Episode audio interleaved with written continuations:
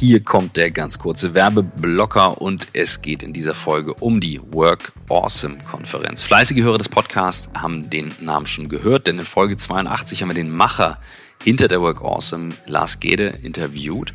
Und Michael war ja schon mehrfach ein Gast vor Ort. Ich glaube, wir waren zu zweit noch nie dort. Irgendwie haben wir das nicht geschafft. Aber genau deswegen sind wir in diesem Jahr am 21. November mit dem Podcast und meinem Team von Blackboard vor Ort in Berlin.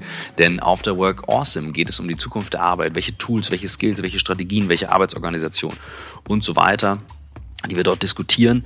Und das Spannende ist eben, die Trennung zwischen Publikum und Bühne verschmilzt auf der Konferenz aufgrund von einem ganz bestimmten Format. Super spannend. Schaut es euch mal an auf Work Awesome, also Englisch Awesome, wie herausragend toll.de, workawesome.de und dort kriegt ihr mit dem Code Blackboat, B-L-A-C-K, B-O-A-T, also wie meine Firma, ein ähm, Rabatt auf das Ticket. Ziemlich coole Sache. Und wie gesagt, wir werden einen Podcast vor Ort aufnehmen. Michael und ich werden auch da sein. Mein Team von Blackboard wird da sein. Und eben das großartige Team der Work Awesome, über das ihr gerne mehr erfahrt, wenn ihr in Folge 82 von unserem On the Way to New Work Podcast nochmal reinhört. Jetzt viel Spaß mit dem Rest der Folge.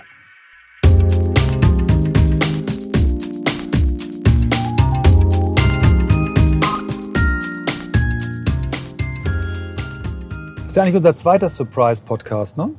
Ja, also. Nach dem im Moja. Und auch unser zweiter im Bus. Echt? Ja, habt ihr schon einen Bus gemacht? Ja, genau. Das ist vielleicht ist ein lustiger Zusammenhang, weil zum zweiten Mal machen wir einen so. ungeplanten Podcast. Okay. Herzlich willkommen zum On the Way to New Work Podcast und wir sind on the way. Wir sind gerade im Bus zwischen München und Hamburg. Wir hatten einige Tage in München und äh, jetzt stehen wir an der Tankstelle am aufgetankt. Ich habe Schnittchen gemacht die sehr lecker waren. Und Rohkost mit Bergkäse. Und dann kam ein sehr netter junger Mann, äh, Kevin Loon, äh, quasi zu uns, zu Michael, und fragte, ob er ein Stück mitfahren kann bis Leipzig. Und äh, wir fangen an zu quatschen und äh, plötzlich merken wir, halt Moment, wir müssen ganz dringend einen Podcast aufnehmen. Herzlich willkommen, Kevin. Hi. Schön, dass du da bist. Kevin, und mit im Bus ist natürlich auch mein Podcastpartner, Entschuldigung. Genau, überhaupt nicht schlimm. Ja? Bevor wir gleich die erste Frage stellen, nochmal ähm, ganz kurz zur Einordnung. Das machen wir jetzt zum zweiten Mal. Podcast im Bus. Beim letzten Mal allerdings in einem Moja-Bus in Hamburg. Äh, Shoutout to Moja, auch ein alter Werbepartner für uns. Tolles, neues, modernes Beförderungsmittel. Da saßen wir aber hinten und mussten nicht selber fahren. Ähm, jetzt fahre ich, muss es quasi parallel machen. Ich werde euch versprechen, äh, meiner Geschwindigkeit dieser Doppeltätigkeit anzupassen. Und freue mich wahnsinnig, dass wir diesen Podcast machen. Ihr werdet spätestens in einigen Minuten äh, euch auch freuen, weil die Geschichte, die Kevin zu erzählen hat, toll ist. Aber fangen wir doch mal mit dir an, Kevin. Wie bist du der geworden, der du heute bist? Ja, also ich, äh, meine Geschichte fängt so ein bisschen in Erfurt an. Da bin ich geboren und äh, meine Eltern sind dann aufs Land gezogen und ich bin aber in Erfurt auf die Schule gegangen, bin also auf dem Land groß geworden und viel mit Tieren aufgewachsen, das heißt, wir hatten immer Pferde, immer viel Tiere zu Hause. Und auch in der Schulzeit hatte ich am meisten Spaß eigentlich an, an Biologie, an so naturwissenschaftlichen Fächern, Mathe, Physik. Und dann lag das irgendwie nah, dadurch, dass ich einfach auch so naturnah auf dem Land, wir waren viel draußen. Ey, so irgendwie Umweltschutz, Naturschutz, das Thema hat mich immer interessiert.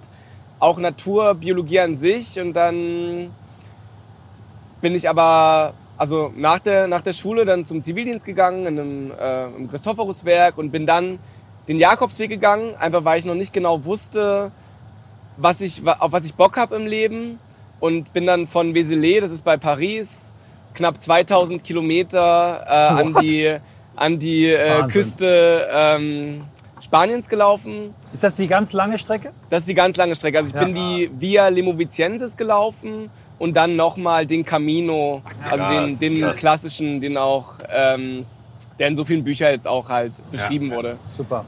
Geil. Und nach dem Weg war dann, waren erstmal so ein bisschen ja, Reisen. Ich habe Leute aus Australien Geil. kennengelernt, bin dann nach Australien gegangen, die haben mich da eingeladen. Und nach der ganzen Zeit hatte ich immer noch Bock auf Biologie. Und dann dachte ich mir, okay, ey, ich habe jetzt irgendwie ziemlich viel von der Welt gesehen. Ich habe immer noch Bock, mehr über die Natur zu lernen. So, dann ziehe ich das jetzt einfach durch und äh, gehe an den Start und studiere Biologie. Und ja, das hat auch cool geklappt. Ich hatte eine coole Zeit mit Kommilitonen. Wo hast du studiert? In welcher Stadt? Ich habe in, ähm, in Wo Leipzig studiert. studiert? Ja. Genau, ich bin nach Leipzig gezogen, auch wegen meinen Großeltern eigentlich, weil die in Leipzig gewohnt haben. Leider ist dann ziemlich bald meine Großmutter gestorben und mein Opa weggezogen. Das war so ein bisschen schade. Aber Ja. Schöne Stadt Leipzig, oder? total schöne Stadt. Ja. Und vor allem viel möglich. Ich bin dann, also das Studium war eher Nebensache, so in Leipzig, weil so viel los war. Ich bin dann ziemlich bald mit Freunden von mir auf die Idee gekommen, dass wir einfach ähm, ein Haus kaufen. Dass wir ein Hausprojekt gründen, weil so für uns immer so das Ding war, in Berlin sind die Mieten so schnell gestiegen, wir wussten, Leipzig wird gerade gehypt. Und wann, wenn nicht jetzt, das war vor sechs Jahren, einfach ein Haus kaufen und das selber verwalten. Wahnsinn. Und wir haben einen Verein gegründet, eine GmbH gegründet. Und ähm, das Haus gehört sozusagen sich selbst. Das heißt, es kann nie wieder privatisiert werden. Das haben wir in unserer Satzung festgelegt. Und das heißt, da können für die nächsten 99 Jahre Leute für drei Euro äh, kalt den Quadratmeter wohnen. Wie geil. Wie habt ihr, wie habt ihr das Das ist ja finanziert und geil. hingekriegt? Das das- ist ja gigantisch. Wie, genau, das wäre jetzt meine Frage gewesen. Wie habt ihr das gemacht? Mm, Wir haben Leute angequatscht, wir haben Flyer gedruckt und das Coole ist, dass Leute mittlerweile wissen wollen, was mit dem Geld passiert. Und wir haben denen halt gesagt, ey, wir wollen ein Haus kaufen, wir wollen da drin wohnen. Euer Geld nutzen wir, um Strom zu verlegen. Euer Geld nutzen wir, um Wasser zu verlegen im Haus. Und wir haben das auch alles selber gemacht. Und so haben wir dann viele Leute gefunden, die, unser Gel die ihr Geld lieber bei uns angelegt haben. Wir können bis zu 2% äh, Zinsen geben, auch besser als die meisten Ban Banken. Und äh, genau. Und jetzt gerade läuft es auch weiter mit Direktkrediten. Das heißt, ähm, jetzt stehen gerade Durchbrüche an. Da haben wir auch dann wieder, fragen wieder Leute nach Direktkrediten. Und äh, so finanzieren wir halt das Haus. Und über unsere Mieten nehmen wir das Geld ein, um die Kredite zu tilgen. Das ist das, das Prinzip. Das heißt, Preissteigerungen, wenn die irgendwann notwendig sein werden, immer nur so, wie es nicht anders geht, weil die Kosten, Renovierung und so weiter es erfordern, aber da keiner Geld dran verdienen soll oder eben nicht mehr als die 2%, Ganz genau. das Haus sich selbst gehört, ist, das kann das quasi nie ein, ein Spekulationsobjekt werden. Richtig, genau. Das ist so eine Satzung festgelegt in der GmbH und die kann auch nicht geändert werden. Genau. Wir arbeiten dann mit dem Mietshäuser-Syndikat zusammen.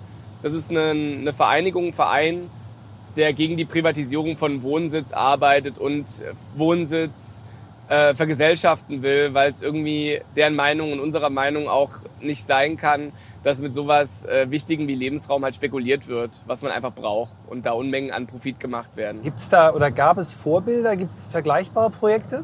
Ja, also in Deutschland gibt's äh, ähm, circa 100 dieser Projekte. Die nennen sich Hausprojekte. Und wenn man da einfach mal Mietshäuser-Syndikat bei Google eintippt oder Hausprojekt, da findet man das in Freiburg ganz viele, in Berlin viele. In Leipzig gibt's glaube ich, allein acht solcher Projekte. Genau, da gibt's einfach ganz, ganz viel. Und das hat mich halt während des Studiums einfach begleitet. Und ähm, ja, ich wundere jetzt immer noch. Toll. Äh, Großartig. Also, ähm, Kannte ich nicht, muss ich ehrlich sagen. Also ich, ich bilde mir mal ein, ich kenne alles, Ja, aber nicht, ja, das kann kannte ich ich nicht. Ganz, da werde ich auf jeden Fall mal nach. Macht ja auch. Sinn, so viele Ja. Leute kaufen sich eigene Wohnungen Mhm. und so, weil sie halt einfach keine Miete zahlen wollen. Wenn man die Kohle nicht hat, warum nicht mit Freunden ein Haus kaufen oder ein größeres geil. Haus und dann irgendwie einfach da statt mit einer Familie da einfach irgendwie mal dieses, dieses System Ja. Familie umdenken und wohnen. Ja. Und äh, weißt du, wir, also wir haben oft schon drüber gesprochen, also sehr oft schon drüber gesprochen, sagen, das wäre doch schön, mit Freunden zusammen zu wohnen, aber das zu machen, ist ja nochmal ein Unterschied. Und äh, was, was ich jetzt gerade spannend fand, war 99 Jahre ist einfach die Maximaldauer, ähm, die du das verankern kannst, oder was haben die 99 Ganz Jahre? genau, also du hast, ähm, das, ist noch, das Modell ist ein bisschen komplexer, ich weiß nicht, wie tief ich da einsteigen soll. Über 99 Jahre läuft ein Erbpachtvertrag. Okay. Und das Gelände hat eine Stiftung gekauft, das Grundstück, das Haus gehört uns. Und Ja. der Erbpachtvertrag wird aber aller Voraussicht nach Das ist verlängert. wie, wie bei den ähm, Bäumen, wo man dann ähm, beerdigt werden kann, die auf 99 Jahre verpachtet werden können. Das ist glaube ich auch so. Länger als ein normales Grab zum Beispiel. Ja, okay, ja. verstehe. Was ich daran interessant finde, ähm, ist, dass das ja durch Bürgerinitiative eigentlich, äh, durch Eigeninitiative das System, was ja in der Tat in den großen Städten dramatisch äh, äh, überarbeitet werden müsste und eben nicht per Gesetz und Zwangsenteignung, sondern durch, nee, wir setzen einfach mal ein, ein anderes Signal. Wir machen das jetzt einfach mal. Wir warten nicht auf irgendwelche Gesetzesänderungen. Ähm, wir warten nicht, bis Städte selber wieder in günstigen Wohnraum investieren. Ich finde das eine ganz tolle Initiative. Und vor allem, vor allem halt genau zum richtigen Zeitpunkt. Also Ja. jetzt fünf Jahre später oder Ja, waren die Hauskaufpreise, ähm, hatten sich vervierzigfacht in Ui. Leipzig. Vervierzigfach. Ja, also wir hatten, also in manchen Gegenden, also vor allem im Leipziger Osten oder bei unserem Haus würde ich sagen eher verzwanzigfacht, aber auch enorme, einfach enorme Preissteigerungen. Und also wir haben es einfach genau zum richtigen Zeitpunkt gemacht, da günstigen Wohnraum zu schaffen, weil Leipzig wirklich so ein Fingerschnips später Ja. wirklich explodiert ist. Wahnsinn. Ja. Das war wirklich eine spannende Entwicklung, weil keiner dachte, dass in Leipziger Osten Leute ziehen. Die Stadt hat damals äh, Häuser sogar verschenkt an Investoren, einfach damit sie die los wird. Da war eine große Flucht einfach aus dem Leipziger Osten. Ähm, haben viele Arbeiter früher gewohnt und deswegen war da halt war es relativ günstig halt einfach zu wohnen. Und ähm, ja, aber das ist dann ziemlich schnell umgeschlagen in jetzt eines der beliebtesten Viertel halt in den letzten Jahren. Wahnsinn. Und das ist einfach spürbar an den Mieten und das ist echt einfach krass, wie schnell das jetzt in Leipzig ging. Dann hast du Biologie studiert Genau. mit eben deiner oder dem Hintergrund Umwelt als, als Grundgedanke, was du gesagt hattest. Ich hatte halt, genau, ich hatte mit, also Umweltschutz im, im Mhm. Kopf so, dass ich da in die Richtung möchte. Bin dann bei der molekularen Pflanzenphysiologie gelandet. erklär mal Einfach, ganz kurz, weil- was das ist. Ähm, da beschäftigt man sich nicht mit, äh, mit Arten an sich, Pflanzenarten, welche Pflanzenarten es gibt, sondern wie laufen Reaktionen in Pflanzen auf einer molekularen chemischen Ebene ab. Und das ist total spannend. Dadurch, dass Tiere können immer adaptieren, indem sie irgendwo anders hingehen. Wenn es ihnen zu heiß ist, gehen sie in Schatten. Wenn sie Wasser brauchen, gehen sie irgendwo hin, wo sie trinken können. Das können Pflanzen nicht.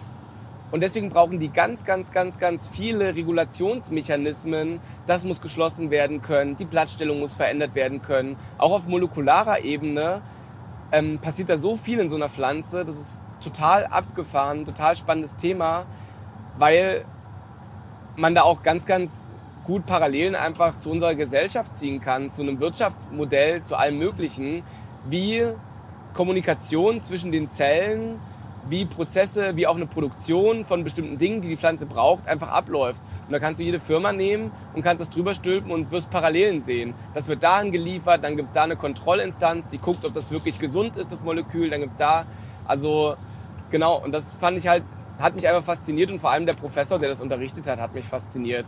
Und da hab ich dann meine Bachelorarbeit dort geschrieben über Kieselalgen und habe aber dann gemerkt, dass das wissenschaftliche Arbeiten Nicht dein Ding ist. Nee, also das im, also das, den Versuchsaufbau ausdenken und das Ausführen voll, aber dann das Auswerten, das war so viel Arbeit, dann Statistiken, da irgendwie irgendwelche Diagramme basteln und dann äh, stundenlang Paper lesen, um dann eine Aussage zu treffen.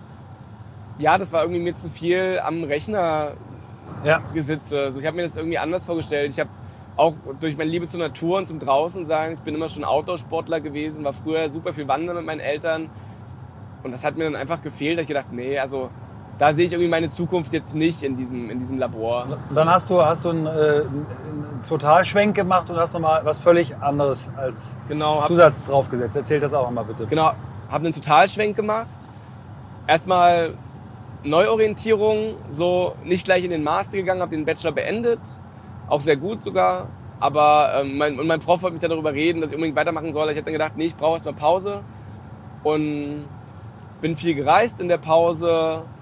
Ähm, hab dann irgendwann Ende Sommer so eine kleine Karriere als Koch angefangen. Ich habe dann mit Freunden auf so Konferenzen für so 200, 300 Leute immer gekocht oder auch für Seminare. Dann irgendwann wurden wir für Hochzeiten gebucht und alle nicht- haben unser Essen gefeiert. Ihr habt nicht normal gekocht. Du hast, äh, Wir haben vegan gekocht, genau. Vegan. Wir haben vegan gekocht und egal wo wir gekocht haben, es war ein Riesengemecker. Die Leute haben protestiert, äh, haben teilweise selber sich einen Grill mitgebracht, um Fleisch zu braten. Also wirklich krass, war krasser, krasser Hate oft. Aber dann, als sie es gegessen haben, haben sie sich bedankt, haben gemeint, das war das leckerste überhaupt. cool. Wir haben nicht gedacht, dass so vegan schmecken kann. Und es waren immer schöne Momente, einfach irgendwie. Finde ich einfach cool, Leute einfach mit Taten und mit Machen und irgendwie mit einem Erleben von Dingen zu, zu überzeugen. So. Das habe ich dann gemerkt, dass es voll mein Ding ist. Und über dieses Erleben und über dieses irgendwie und auch über dann die Lust, was mit jungen Menschen zu machen, vor allem, weil ich schon immer gut mit jungen Menschen klarkam, ob das meine Neff also Stiefneffen waren oder was weiß ich. Die haben mich immer gemocht, die Kids, und ich habe total Lust irgendwie auf so Spielen und bin total der verspielte Typ. Und dann habe ich dann irgendwann angefangen zu überlegen, okay, was gibt's denn so in der Jugendarbeit, wo vor allem das Erleben und das irgendwie eigene Erfahrungen machen im Vordergrund steht. Und da bin ich halt bei der Erlebnispädagogik gelandet. Bei Erlebnistage und habe da halt meine Ausbildung dann gemacht. Ein Jahr, ziemlich genau ein Jahr nach meinem Studium. Und ja, da hänge ich jetzt immer und bin ich drauf hängen geblieben auf der Erlebnispädagogik. Klettern mit Kids und draußen sein, Floßbau. Und gerade komme ich auch äh, aus dem Hohen Glückssteig in der Fränkischen. Da waren wir gerade mit einer achten Klasse, haben den erklommen. Da habe ich, im, äh, da hab ich letzte Woche im Wald übernachtet. Ach, Hier mit Quatsch. dem Bus. Ja, witzig. Ja, mega. Genau an diesem Wanderparkplatz, wo Ja. es hochgeht. Ja, genau, wo du es ins Hohen Glückssteig aufstellen Ja, kannst. super schön. Damit kein Zufall. Mega Richtig schön. Ja, geil. Und das heißt, da bringst du aber dein, auch deine, deine Natur, Liebe zur Natur, vermittelt den Kids auch, auch eben Total. Also wir gucken oft, was irgendwie, also was ich gern mache mit den Kids irgendwie zu schauen, was man irgendwie ähm, essen kann oder so, ne, was irgendwie oder was irgendwie interessant sein könnte. Vielleicht, vielleicht entdecken wir mal Spuren oder so. Ähm, aber beim Klettersteig vor allem geht es halt vor allem ums Trauen und um die Auseinandersetzung mit der eigenen Angst. Mit ähm, der eigenen Angst vielleicht auch davor zu scheitern, Dinge nicht so gut zu können wie andere. Und das lässt sich aber super lösen. Man, die sind eingebunden in der Seilschaft und die müssen aufeinander achten. Da kann keiner vorgehen, weil er einfach mit den anderen sozusagen an einem Seil hängt, im äh, bildlichen Sinne. Und das ist toll, was da einfach in den Gruppen passiert, weil ich bin dann, ich sage den Kids von Anfang an, ich bin dafür da, dass hier keiner sich verletzt. Alles, was in der Gruppe läuft, ob ihr euch helft oder nicht, damit habe ich gar nichts zu tun Krass. ihr geht hier durch und ich werde einfach meine Klappe halten und ich werde einfach eingreifen, zur Not auch retten, wenn es sein muss. Aber solange das hier läuft, äh, seid ihr dafür verantwortlich, wie gut ihr das als Gruppe schafft. Wie alt sind die Und das Kids? funktioniert echt gut. Also da habe ich echt gute Erfahrungen jetzt gemacht.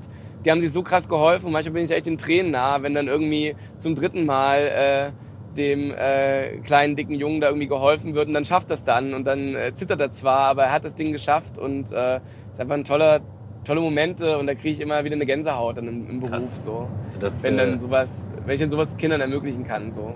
wie alt sind die Kids, mit denen du unterwegs bist? Total unterschiedlich. Die, die jetzt waren achte Klasse. Also Klasse. 13 bis Ja. 16, 13 bis 15. Ja, auch kein einfaches Alter, ne? Also um eine Gruppendynamik. Total. Aber das Witzige ist hier echt, das war das erste Mal, dass ich hier in Nürnberg arbeite, dass die einfach so behütet aufwachsen. Die sind, die sind noch knapp an der Pubertät. Also wirklich, das, da ist keiner aufmüpfig. Alle sind noch verspielt. Und es ist keine typische achte Klasse. Ja. Also wirklich eher sowas, heile Welt. wie man jetzt, bisschen, genau, ne? wie man sich so eine Sechste vorstellen würde, sage Okay. ich mal. Also, Und wie bist Da- du? Ja, sorry, wollte ich nicht unterbrechen. Mal. nee, nee, nee, alles gut. Wie, wie bist du jetzt dann? Machst du das als äh, Freier? Bist du freiberuflich oder bist du irgendwo angestellt? Wie, wie funktioniert das? Genau, ich bin freiberuflich und es gibt verschiedene Träger, die mich dann buchen. Zum Beispiel jetzt war es gerade Peter, das ist ein Bergführer, der eigentlich in Alpen unterwegs ist, der, ist- der diese Kiddies-Aktion macht, die leider jetzt gerade in Gefahr ist, weil die neuen Schulrektor bekommen haben und das irgendwie versicherungstechnisch schwierig ist. Deswegen wird diese Fahrt da vielleicht, die so, so, so wichtig ist für die Kids, wo die so über sich hinauswachsen können, wo auch noch, wo es noch nie einen Unfall gab, die wird jetzt wahrscheinlich abgeblasen, weil es irgendwie mit der Versicherung nicht hinhaut. Und das finde ich echt einfach schade. Ja. Weil Skifahren dürfen sie und da brechen sich regelmäßig, regelmäßig die Kids die Arme und seit zwölf Jahren ist da nichts passiert und so eine Klettertour dürfen sie dann nicht machen, weil irgendwie die Versicherung das nicht abdeckt. Ich habe es auch nicht genau gerafft. Aber das ist einfach schade. Aber da sind wir gerade dran und kämpfen dafür, dass das nächstes Jahr wieder so wird. Haben die ganzen Klassensprecher, Klassensprecherinnen mobilisiert, dass die ordentlich Unterschriften sammeln sollen an der Schule, weil es allen gefällt, die das machen. Und mal gucken, ob die da genug Wind auffühlen können, dass die die Kletterfahrt irgendwie Das da doch ermöglichen. war jetzt auch nicht nur ein Tag, sondern es war. Nee, es waren also immer zweieinhalb Tage. Oh, wow. Die Schule ist sechszügig und dann zweieinhalb Tage, dann zweieinhalb Tage, dann ist die Woche rum, fünf und dann die nächste Woche wieder. Und jetzt Okay. ist halt gerade durch Brückentag, äh, bin ja gerade wieder zurück auf dem Weg nach Leipzig, genau. Richtig geil. Also äh, geil. Und äh, es geht sogar noch weiter. Du geht- hast es jetzt geht- noch. Es du hast geht jetzt weiter, noch einen ja, Du kannst drauf. noch du hast den. Flyer gerade in der Hand, ja. Ja. Du hast uns ja dann, sagtest du, ich bin auf dem Weg nach Leipzig und dann erzähltest du, du hast ein Spiel erfunden. Ja, ich, wie gesagt, ich habe einfach es ist einfach immer so in meinem Leben gewesen, dass ich immer genau das mach, gemacht habe bis jetzt, worauf ich Bock habe und mich das auch getraut habe. So, ich habe irgendwie, ich habe, ich habe keine Zweifel und ich bin auch sehr naiv, was mir glaube ich da hilft, äh, einfach Sachen zu machen und nicht drüber nachzudenken, was die Konsequenzen sein könnten. Ähm, ist, ja, ist vielleicht auch, weiß nicht, meine Eltern, meinen Eltern gefällt es nicht immer, aber die stehen trotzdem, die stehen trotzdem hinter mir und das ist echt, da freue ich mich auch immer über den Support. Also egal, was ich für eine verrückte Idee habe, äh, vielen Dank Mama und Papa, dass ihr da immer hinter mir steht. Jawohl! Ja, das ist auf jeden Fall cool von euch. Sehr cool. Und jetzt gerade äh, hat auch mein Papa jetzt die Anleitung nochmal gegengelesen auf Rechtschreibfehler und Verständlichkeit, weil die geht jetzt übermorgen im Druck für dieses besagte Spiel. Es heißt Fish and Flips. Und es ist wirklich, wirklich, wirklich ein tolles Spiel. Ich bin da jetzt gerade auf dem Weg nach Leipzig auf die Modell-Hobby-Spielmesse und werde da ein bisschen Flyer verteilen und Werbung machen. Ähm, das Tolle an dem Spiel ist einfach einmal die Message. So, es hat ein, ist ein ökologisches Thema. Ich lese mal, pass auf, ich lese mal hier äh, ne, Ja, mal Fish, vor. and- Fish and Flips vor, weil ich habe, ich habe auch zwei Kids Ja, ja, und äh, freue mich über sowas immer. Voll. Das Fish and Flips, das abgefischte und clevere Kartenspiel. Unsere Ozeane sind in Gefahr, los rettet bedrohte Meerestiere aus dem Fangnetz. Aber Vorsicht! Nerviger Müll im Meer erschwert euch das Befreien der Tiere. Ihr könnt sowohl gemeinsam, kooperativ, auf Rettungsmissionen gehen, als auch um die Wette retten. Dabei lernt ihr spielerisch etwas über bedrohte Meerestiere, den Plastikmüll in den Meeren und natürlich kreative Lösungsmöglichkeiten. Also dann mischen, fischen, flippen. Sehr geil. Und ihr habt eine Facebook-Page und eine Website. Genau, genau. Fish-flips-spiel.de. Genau, das ist die Website. Und über die Website, auch wenn man nur Fish and Flips eingibt, äh, kommt man auch auf die Crowdfunding-Kampagne. Wir haben nämlich selber, wie das so ist, wenn man alles so selber macht, ich habe alles, aber keine Kohle. Und äh, deswegen äh, brauchen wir, äh, sammeln wir gerade Geld. Die Ja. Leute können jetzt das Spiel kaufen in der Crowdfunding-Kampagne und äh, uns unterstützen, das Geil. Spiel unterstützen. Oder auch, äh, wir laden sie zum Essen ein, ist auch ein Tauschgut. Oder wir geben einen Workshop. Oder gibt es verschiedene Sachen, um das Spiel zu finanzieren. Und was cool ist und wo man sich wirklich nicht täuschen lassen darf bei dem Text, ist es auch ein Spiel, was für Erwachsene cool ist. Vor allem für so Freunde von komplexeren Spielen wie Schach oder so. Ähm, weil es gibt verschiedene Schwierigkeitsgrade. Ich kann das mit Kids spielen, aber ich kann auch wirklich mir als Gruppe gemeinsam den Kopf zerbrechen, wie ich jetzt am besten logisch die Fische da rausrette. Und es hat so ein bisschen was von Candy Crush, weil die, Krass. die Fische werden befreit, dann rutschen Fische von oben nach. Dadurch können wieder Fische befreit werden. Und das muss man alles bedenken. Ja. Also wenn man, wenn, wenn man Candy Crush mal gespielt hat, das kann schon sehr fordernd sein. Und das jetzt irgendwie mit Fischen, die sich auch noch, die dann auch noch besondere Fähigkeiten haben. Wie gesagt, die kommen nach und nach dann in den Rettungsmissionen dazu. Kann das schon ganz schön verkopft werden. Aber ich habe es jetzt gerade mit den Kids gespielt halt dort und die waren begeistert. Die wollten es gar nicht mehr aus der Hand legen. Die haben jedes Level da durchgespielt und wollten gar nicht mehr aufhören und meinten, ey, das wird Spiel des Jahres und die waren so begeistert. Geil. Das finde ich immer dann richtig toll, wenn halt einfach Leute wirklich da genauso eine Begeisterung für das Spiel entwickeln wie ich und wenn Vor ich dann merke, Vor allem, wo Candy Crush ja wirklich ein, äh, also ich sehe immer Leute das spielen und denke so, what the fuck, also wa- warum hängen die da so dran? Aber wenn es was Sinnvolles ist, Voll. ist natürlich was anderes. voll. Also ich würde Und- ganz gerne nochmal an der Stelle an unsere unfassbar coole Zuhörerschaft nochmal appellieren. Wir- Wir, haben ja bald Weihnachten. Ne? Ähm, Stimmt.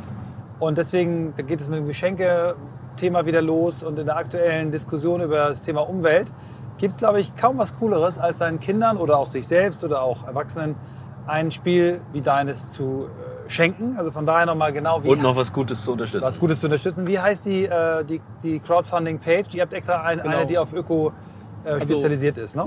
wenn man Fish N mit einem N Flips bei Google eingibt, kommt man da auch drauf, aber die Plattform heißt EcoCrowd. Also Eco wie Ecological EcoCrowd. Und da sind wir gleich das zweite Projekt drauf. Äh, genau. EcoCrowd.org oder .com? Ich glaube .com Alles klar. .de sogar. Ich weiß nicht ganz genau, Wir aber werden es nachliefern. genau. Ja. Das, ähm, Ganz schön, ganz toll. Wir müssen Richtig gerade, äh, Und was vielleicht noch zu sagen gibt dazu, ähm, das ist auch komplett nachhaltig und CO2-neutral und mit äh, äh, pflanzlich äh, basierten Farben und so produziert cool. wird. Also richtig das durch. heißt, wir komplett plastikfrei, wir werden es nicht einpacken. Also die Leute bekommen das einfach dann in einer Pappverpackung. Wir werden da nicht extra Plastik drum machen. Finden wir sinnlos. Die Karten sind mit Gummis umspannt aus Naturkautschuk. Und wir haben das wirklich auch, wir produzieren das dann auch so, so ökologisch wie möglich, weil sonst kommen wir uns irgendwie blöd vor, wenn es so um Plastikmüll und Ja. Öl Ja. und Metall Ja, kommt sehr und dann gut. kommt das in der Plastikverpackung. Äh, genau. Krass. Und sag noch mal ganz kurz. Spendenziel, damit die Leute jetzt auch ein bisschen. äh, Genau, also motiviert werden. Spendenziel sind 10.000 Euro. Wir sind für alles dankbar. Wir suchen auch tatsächlich noch irgendwie ähm, Sponsoren, wenn da Leute Bock haben. Wir drucken das Logo da auf die erste Seite oder was weiß ich. Äh, das wäre auch super, so wenn da Leute uns mit mehr Kohle unterstützen wollen. Aber ansonsten Spendenziel sind halt 10.000. Und ihr habt jetzt schon zusammen. Wir haben jetzt knapp 5.000 zusammen, knapp die Hälfte. Es ist ein bisschen mehr als die Hälfte der Zeit um. Ja. Aber es kommen jetzt noch mal ein paar Artikel in der LVZ, Leipziger Zeitung, im Spatz. Und, Und unser äh, Podcast kommt. Und der Pod- Podcast. Das ist so witzig mit dem Podcast, weil ich, ich habe das schon den beiden erzählt vorhin. Ich habe irgendwie immer, immer Glück und jetzt sitze ich hier, ich tramp gerade, ich bin getrennt jetzt hier nach Leipzig und plötzlich sitze ich mit Leuten im Auto, die cool finden, was ich mache und die irgendwie einen Podcast drüber drehen wollen. Ich bin da echt sehr dankbar für. Also was ich wirklich bemerkenswert finde, ist äh, deine Mischung aus äh, Komfortzone verlassen, ähm, dir selber vertrauen und auch irgendwie so genügend Zuversicht, dass das schon irgendwie äh, was bei rauskommt. Das finde ich ganz bemerkenswert. Ja, und, und, und plus eine unfassbar geile Kreativität. Das Ja, finde ich, total. Also, Muss erst mal ein Spiel. Also, äh, wow, sehr cool. wo ja. kommt das her? Und wie kannst du das äh, anderen weitergeben? Ähm, das, also ich glaube, also ähm, ein paar Sachen habe ich schon genannt, die da eine große Rolle spielen. An die Eltern eine Message, supportet eure Kids bei dem, was sie Spaß haben und redet denen nicht ein, dass sie irgendwie Ärzte oder was weiß ich machen sollen, dass sie Karriere machen sollen. Sondern wenn die irgendwas haben, was sie begeistert, dann bestärkt sie da drin, genau den Weg weiterzugehen. Und überlegt in die Richtung mit euren Kids, was könntet ihr machen, dass sie diese Begeisterung teilen und dass sie diese Begeisterung weitermachen können. Wenn eure Kids Träume haben, sagt nicht, dass sie unrealistisch sind, sondern ey, lasst die einfach dafür kämpfen und supportet die. Und das haben meine Eltern immer gemacht. Geil. Und Mega. das ist so was, was ich irgendwie richtig cool fand. So ich, ich bin halt erstmal dann gereist und klar fanden es meine Eltern nicht so super. Und ich habe dann erstmal ein Jahr lang wirklich 2015, so wo viele dann irgendwie von meinen Verwandten auch gemeint haben, mach doch endlich mal was. 2015 habe ich einfach für die nichts gemacht, aber für mich ganz viel, weil ich viel gereist bin, viel für mich geklärt habe und einfach so, ja, mich einfach gesammelt habe. Und das, ich glaube, das, das nächste, sich nicht hetzen lassen, einfach Zeit nehmen wirklich und äh, das Leben ist lang und es ist heutzutage nicht mehr so, dass man so, finde ich, so krass Karriere machen muss, sondern wenn du begeistert bist von den Sachen. Ich habe auch keinen Sozialpädagogen und bin jetzt trotzdem in dem Beruf, weil es mich einfach begeistert und weil ich gut in dem bin, was ich mache und das merken die Leute halt, die mich buchen. Und ja, einfach so, das nicht so, das nicht so strikt zu sehen, sondern sich wirklich Zeit zu lassen und äh, Dinge zu finden, die einen da wirklich äh, begeistern und die man gut findet. Und das nächste, oder was ich schon gesagt habe, im Hausprojekt, einfach so eine gewisse, es war für mich, ist für mich ein Weg, eine gewisse finanzielle Unabhängigkeit. Wenig Verträge, ich habe einen super günstigen Handyvertrag, möglichst versuchen, die Fixkosten gering zu halten, weil man dann auch nicht so von diesem System, von diesem Ich muss Geld verdienen erdrückt Mhm. wird, sondern dann Zeit hat zu agieren. Und natürlich bin ich da privilegiert, so ich habe reiche Eltern, die mich da unterstützt haben. Ähm, und es ist was anderes, wenn man das Geld nicht hat, aber trotzdem gibt's immer Kniffe, man, muss man gleich ein Auto haben oder kann man auch erstmal gucken. Und wenn man einmal anfängt, dann in diesen Trott reinzukommen? Dinge sich anzuschaffen und Kredite äh, sich anzuschaffen, ist man drin und dann muss man auch arbeiten und dann hat man nicht mehr die Zeit zu sagen, ich gehe jetzt den Jakobsweg und überlege erstmal, was für mich im Leben wichtig ist. Ja. Und egal ob äh, mit Kohle zu Hause oder ohne, es ist ja super schwer, da rauszugehen. Also gerade wenn Total. du es eigentlich hingelegt bekommst und jemand den- den Druck hat. Also Das war der Freundeskreis auch, ne? Weil genau. viele von meinen Freunden auch den gleichen Spirit hatten und da da dann auch mit, Mhm. den, mit den Freunden gemeinsam mitschwimmen zu können und da aus verschiedensten Ecken, Familie, Freundeskreis, das war dann so eine Summe an Supporten, wo man dann gedacht hat, okay, nee, wir haben jetzt gerade die Energie, da einen anderen Weg zu gehen und wir probieren es jetzt einfach und wenn es nicht klappt, so what, so was kann passieren. Sehr cool. Also du bist ja mit, mit 28 Jahren, bist du 91 geboren? Ich bin 90 geboren. 90 geboren. Ich werde noch 29 dieses Jahr. Dann ist deine Generation, ist das die Z schon oder ist es Y? I don't know. Aber euren Generation wird ja nachgesagt, ihr, ihr seid so äh, verwöhnt und ihr wollt eigentlich nur Deutschland sucht den Superstar und den Erfolg per Instagram. Und wir stellen fest, Christoph und ich, dass das eben überhaupt nicht der Fall ist, sondern dass diese Generation einfach sich mega viele Gedanken macht, mega mutig Dinge ausprobiert. Ähm, Und es muss nicht gleich Greta sein, die mit 16 schon den Last auf den Schultern trägt, die Welt retten Ja. zu müssen. Das haben wir, wir haben gerade den Barack Obama gehört in München, der eben gesagt hat, das darf eigentlich nicht sein, dass ein 16-jähriges Mädchen diese, diese Aufgabe schultern muss. Voll. Aber ich finde geil, wenn ein 28-Jähriger äh, aus der Kombination ähm, Jakobsweg, Biologiestudium, Erlebnispädagogik, ähm, Haus kaufen, das sich dann selbst gehört, Spiel erfinden. Also was du mit 28 schon auf die Beine gestellt hast, äh, nötigt mir allerhöchsten Respekt ab. Ich weiß, ich bin da gerade mit 28, da hatte ich mein, meine Promotion fertig und bin irgendwie Unternehmens, Unternehmensberater geworden. Wow, finde ich deins tausendmal geiler. Sehr, Ja. sehr cool. Vielen Dank. Ähm, Gerne, was, was mich mal interessieren würde, wie ist dein Blick ähm, auf Das sehen übrigens Leute, viele nicht so, dass ich viel erreicht habe. Ne? Ich finde das geil. Ich so, das krass. wenn man manchmal so in der Familie, in, in so anderen Teilen guckt, mach doch mal was Richtiges Warte ab, und so. warte dein Und Spiel Ja, ab. nee, Warte nee, dein ich Spiel denke ab. mir dann, ich denke mir dann so, so Leute, ja, das ist das Richtige, so, das- so möchte ich leben. Ich möchte das irgendwie aber es ist krass, dass du da so das siehst selber ne, und dich nicht, äh, nicht äh, rausverbiegen lässt. Ähm, wie ist dein Blick auf ähm, so Leute, wir haben auch die Jessica Alba gesehen, die ja eine, die Schauspielerin, die eine Firma gegründet hat, The Honest Company, Okay. die eben das aus einer Motivation heraus gemacht hat als Mutter und festgestellt hat, wahnsinnig viel Chemie in ähm, Körperpflege. Körperpflegeprodukten und so weiter und da mit, mit ihrem Thema vorangegangen ist und feststellen musste, dass ihr immer nachgesagt wurde in ihrer eigenen Firma, dass sie ja nur das Maskottchen sei und die anderen hätten die Firma gegründet.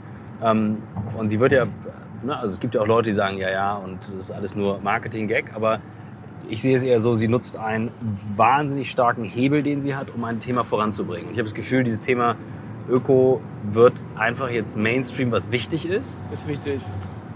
Wie ist dein Blick da drauf? Also wo Hebel sind? Weil viele gucken drauf und sagen, boah, was soll ich denn machen? Was soll ich denn ändern? Und es gibt ja ganz viele Angriffspunkte. Wir hatten jetzt gerade einen im Podcast auch, der sagte, du brauchst künstliche Intelligenz, um zu gucken, bei welchen Mechanismen können wir am stärksten reingreifen. Also jeder mit seiner Kraft. Dein Blick auf das Thema? Also äh, komplex kann ich irgendwie an vielen Dingen anfangen, was mich, glaube ich, aufregt oder was, was ich, was nicht mein Weg ist, ist so eine Art moderner Ablasshandel mit, Ja. äh, mit Ökoprodukten. Ähm, weil, also mein Weg wäre eher zu sagen, ey Leute, konsumiert einfach nicht mehr Mhm. definiert euch bitte über was anderes als über Konsum. Produziert Handys, die halten. Hört auf mit sowas wie geplanter Obsoleszenz. Also hört auf mit irgendwelchen äh, Chips in Druckern, dass der nach 10.000 äh, Seiten nicht mehr druckt.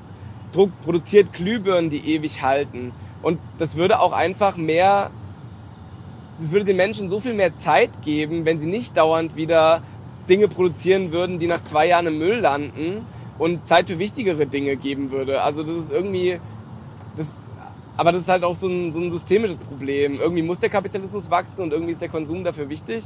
Also ich glaube, tatsächlich würde ich da ganz an der, an der Basis, wenn man da rangehen würde, ansetzen. Und eine zweite Sache, die mir dabei wichtig ist, ist, dass es, dass ich ganz oft merke, dass es so ein Blaming ist Mhm. und äh, einmal so ein Blaming von anderen, die das vielleicht nicht machen, die nicht ökologisch bewusst, die viel Fleisch essen oder so, was für mich der, der wichtigste Punkt einfach ist, was auch Le Monde mit ihrem Fleischatlas klasse belegen, so den, den muss eigentlich jeder gelesen haben. Kannst du das kurz einmal erklären, für die es nicht kennen?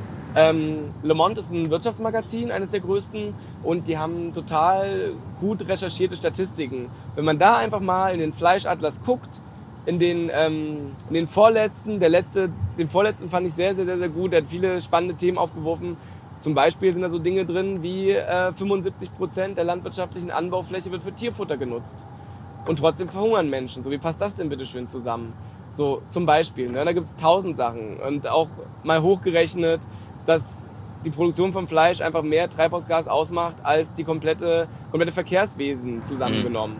Und wenn man die, die Sachen sich einfach mal vor, vor Augen führt und aber dann respektvoll damit umzugehen, weil ich habe mich eine Zeit lang vegan ernährt und wurde dann gleich konfrontiert, aber du fährst ja manchmal Auto, aber du machst das, du machst das und du machst das.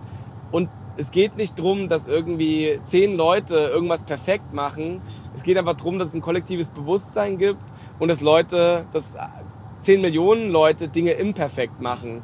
Einfach so ein bisschen drauf achten, wo sie irgendwo Stellschrauben sind und auf keinen Fall irgendwie sich selbst beschuldigen. Und es geht natürlich auch um die Konzerne, die einfach da anders produzieren müssen, die ganz anders wirtschaften müssen. Fracking und so weiter gibt es so viele Sachen. Jetzt auch die, die Brände im Amazonas. Also, dass man das nicht aus den Augen verlieren darf, dass nicht nur wir eine Verantwortung haben, sondern dass wir definitiv auch, wenn wir jemanden blamen wollen, dann sollten wir halt große Konzerne blamen, die dann im, großen Stil einfach Scheiße bauen. Und ähm, ja, also das, das finde ich, glaube ich, wichtig, weil sonst zerschlägt das so eine, so eine Gesellschaft, so eine Bewegung ziemlich schnell, wenn die irgendwie in so eine gegenseitiges, ey, aber du hast da jetzt aber trotzdem das Wiener Würstchen von Ja gegessen und das ist aber gar nicht gut und dann hat keiner mehr Bock auf die Bewegung. So eine Bewegung muss Spaß machen. Ja, ja, ja. Dass halt jeder das macht, was er dazu beitragen kann. Und was du gerade sagtest, das sagte Jerry auch, ein kollektives Bewusstsein. Weil es gibt ja gewisse Dinge, wo ein Hebel hinterliegt, die können wir jetzt auch nicht alleine ändern. Genau. Ähm, du kannst aber eben Bewusstsein dafür haben. Und das also durch das Spiel zum Beispiel wird das ja auch geschärft. Ähm, bei Leuten, vor, die es vorher nicht Vor allem nicht zu belehren. Ne? Das Spiel an sich ja. macht Spaß und ist positiv. Du rettest halt die Tiere, der ja. Müll beeinträchtigt einen dabei, macht das schwerer. Ja. Und einfach zu gucken, ja, erleben, erfahren, lernen. So, da, passt auch das Spiel rein, da passt meine vegane Küche rein, Leuten zu zeigen, dass vegan schmecken kann. Und das ist einfach ganz, so dieses Erfahrungslernen finde ich einfach super spannend. Ich finde auch, dass genau was du ja auch, oder was ich aus deinen Worten höre, ist dieses, äh, feiert auch die positiven Beispiele. Ne? Wir haben wir haben jetzt äh, bei der Bits and Pretzels, bei dieser Konferenz, wo wir waren, war am, am, Sonntag bei der Opening Ceremony, bevor der Obama kam, eine ganz tolle Schwedin, die hat eine App entwickelt, die heißt Karma. Dabei geht es darum, äh, Essen, was abgelaufen ist, was sonst weggeschmissen äh, werden würde, äh, zu verteilen. Und also, dass du wirklich damit, also der, der, der Insight ist, es wird so viel Nahrung weggeschmissen, dass das Land äh, Wasted Food wäre das drittgrößte Land der Welt. Ja. Weißt du, wo du sagst, crazy. das kann doch nicht wahr sein. Und, ja. äh, aber ist doch geil zu sagen, hey, ich mache ein Produkt, was hilft, ähm, dieses Essen, was äh, ja noch gut ist für alles Mögliche, äh, zu verteilen. Also, also das Thema ist tatsächlich im, im, Mainstream auch bei den Gründern voll da. Also wenn ich überlege, Felix hat eröffnet mit Greta-Beispiel und sagte ihm eine fing an, was zu ändern. Was mir dabei aufgefallen ist, dass so viel der, Hate auch aus. Genau. Das ist halt, das finde ich so traurig. Genau, und das eine natürlich klar, du, also, und das ist, das passiert, also dass Leute dann halt sich auf den Fuß getreten fühlen, ähm, sind natürlich häufig Menschen, die Fakten nicht sehen wollen, ähm, die vielleicht auch noch keine Familie haben, kann gut sein, oder, ne, also da gibt es ja ganz viele andere Gründe, warum jemand so viel Wut in sich trägt. Voll, auf jeden Fall. Was ähm, ich aber bemerkenswert finde, tatsächlich ist, dass es auch in der Community Schwierigkeiten damit gibt, dass es dann trotzdem eine Person gibt, die dafür steht. Also es wird ja auch viel diskutiert, warum steht jemand vorne? Es passiert halt. Also den Menschen hilft es ja, ein Bild von jemandem zu haben. Ja. Ähm, und ich glaube, das, das dann auch mitzutragen und sich da nicht drin zu verlieren in Ego-Streit auf beiden Seiten. Also was du auch ja. meintest, ne? Ja, ja, voll.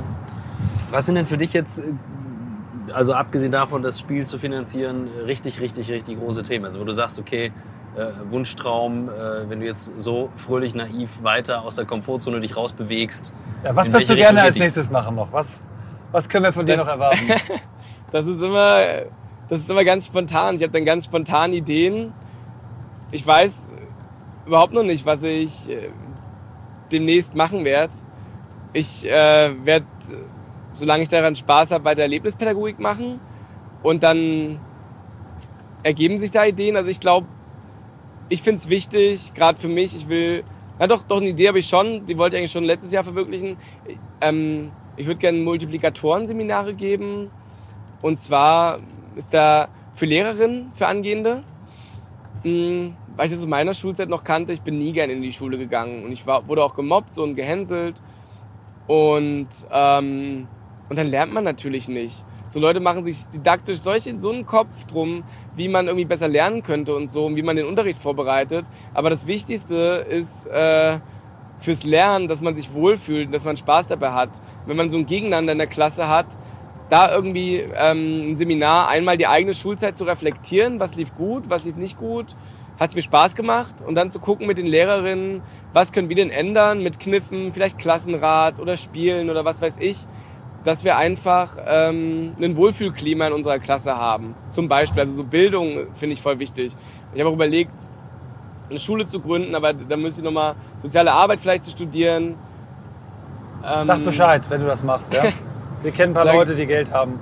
Ja, gern, sage ich Bescheid. Wir können gerne Kontakte austauschen. Sehr cool. Weil, so, weil ich auch, weil ich auch ein großes Dilemma, oder eigentlich das grö ja, so wenn, ich so, für mich so eines der größten Dilemmas auf den Punkt bringen sollte, ist es das, dass der Mensch sich von der Natur entfremdet.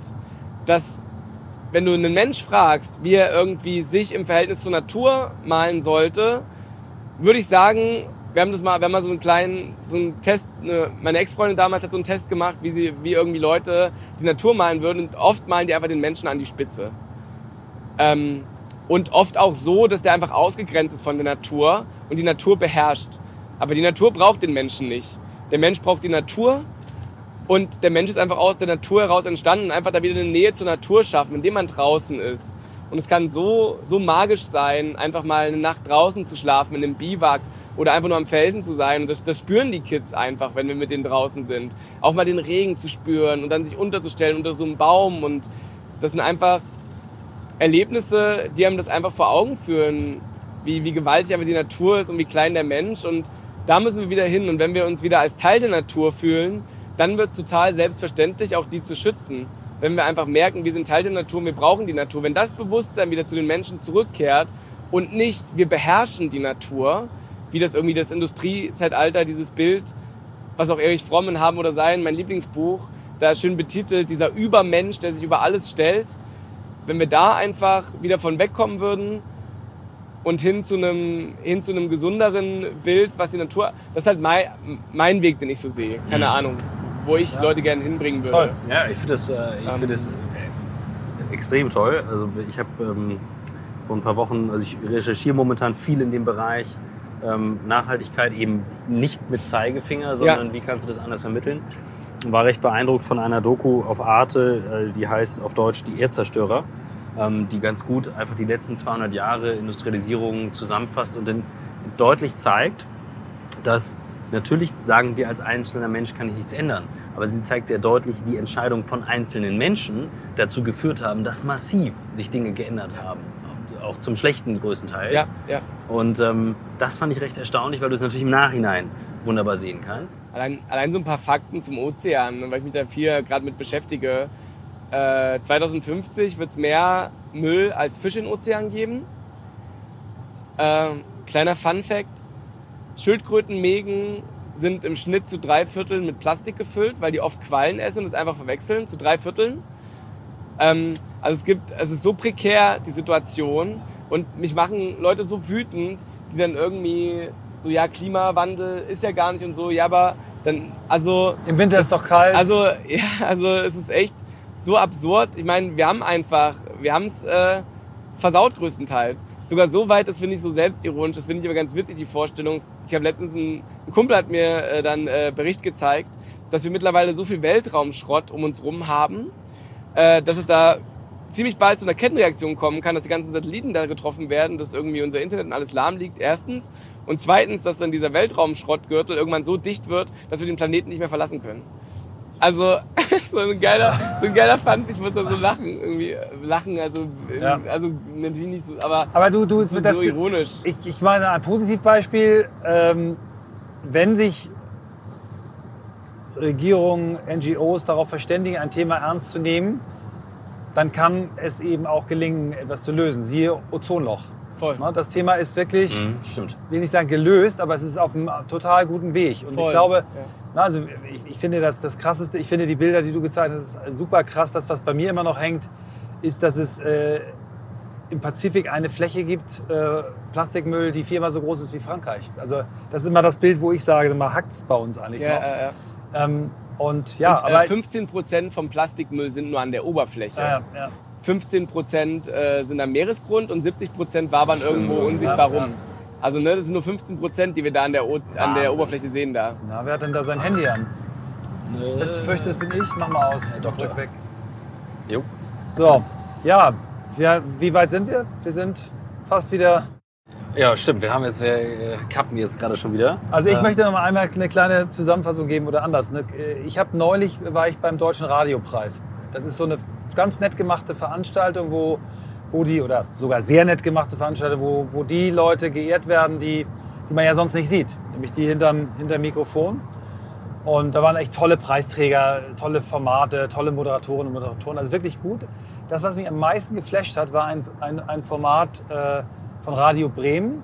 Und der Moderator, der geht durch die Stadt einmal in der Woche äh, und spricht wildfremde Leute an und sagt, hast du Lust mit mir eine Stunde zu reden? Ich bin Radiomoderator. Ja, ähm, cool, das ey. kommt aber beim Radio dann. Ja, das hat mich cool. so berührt. Also Ja, aber mir natürlich Podcast Spaß, aber dass ich das jetzt selber erleben darf, äh, eine Woche später macht mich gerade total glücklich und ich, ich sage ganz oft, das ist eine besondere Folge und das war ganz besonders und das war ganz besonderer Gast.